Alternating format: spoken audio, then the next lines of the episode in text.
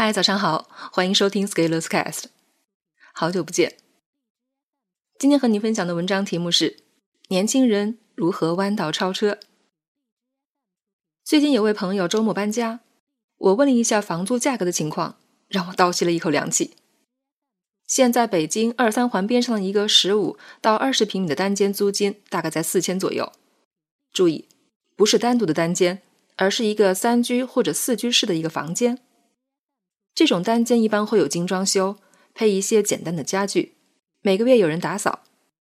签约的时候是和中介签约的，很受年轻人欢迎。我就想到我毕业的时候租房的情况，那个时候和现在应该有很大的不同了。我毕业那年在北京二环边上，三千块能整租到一套两居室，大概六十多平米，和房东直接签约，然后找一位室友平分房租，每个月一千五百元。我在那儿度过了我最初的北漂生涯。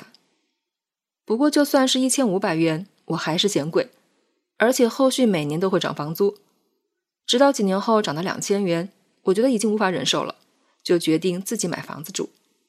那个时候，我已经感觉房租已经很高了。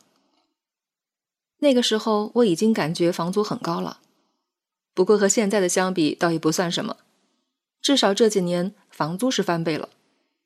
你现在感觉很难的，以后会觉得更难。然后回头看，过去反而是轻松的，这就是最残酷的现实吧。社会在发展，钞票越印越多，就体现在每个普通人的生活中。增发的钞票其实是对普通人的掠夺，会让生活成本提升，从而更难生活。不过我担心的其实是年轻人，刚毕业的学生要怎么办？比如要留在北京。现在应届生的户口难拿，买房限购，买车摇号无望，而且不仅如此，房价还非常高。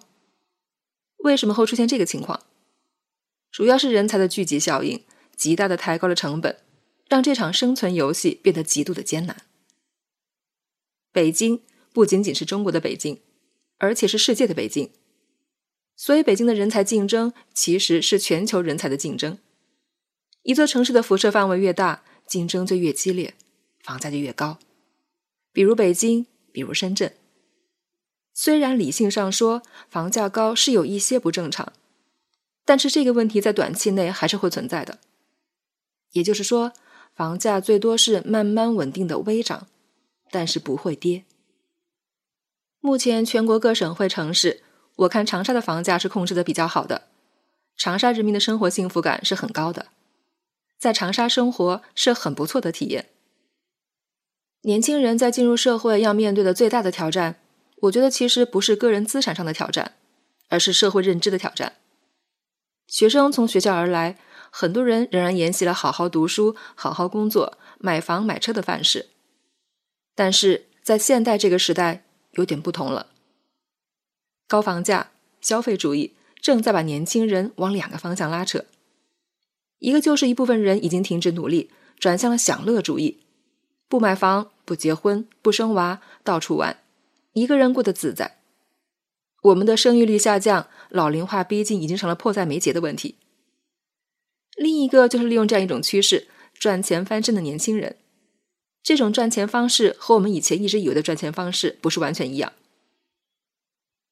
以前我们可能认为，找一个高薪安稳的工作。然后慢慢积累就可以买房了。从现在的行情来看，安稳的工作只能糊口，却不能解决任何发展的困扰。而年轻人如果要弯道超车，反而要打破认知，抓住时代机会。什么是时代机会？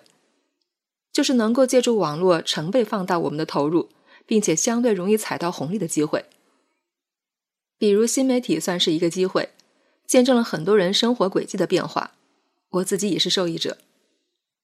因为新媒体，我又认识了很多其他同样被改变命运的人。对于年轻人来说，正因为没有历史的负担，其实可以选择相对激进的策略。比如现在视频号很火，如果你刚刚毕业，可以扑上去，因为你没有什么可以失去。而比如对于我，就不会用那么大的力度去扑。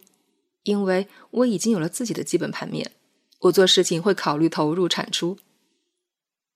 我有时候看到有一些二十多岁的朋友工作遇到困难，马上就说去考个研或者考个编，这其实是把自己的人生往最底线里整，也就相当于向人生认怂了。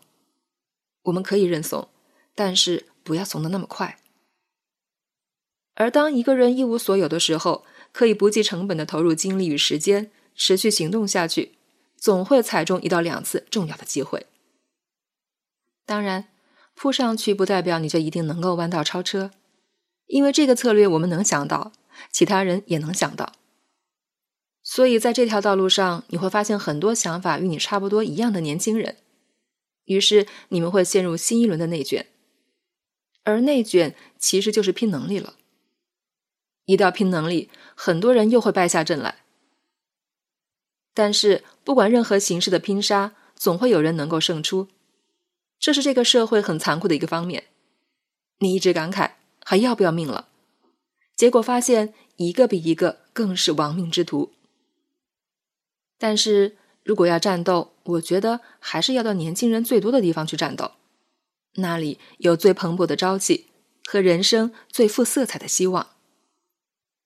做任何行业的朋友都要想想，两千年出生的年轻人如果冲进来，他们会怎么搞？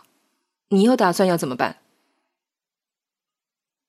本文发表于二零二零年十二月十四日，公众号持续力。如果你喜欢这篇文章，欢迎搜索关注公众号持续力，也可以添加作者微信 f scalers 一起交流。咱们明天见。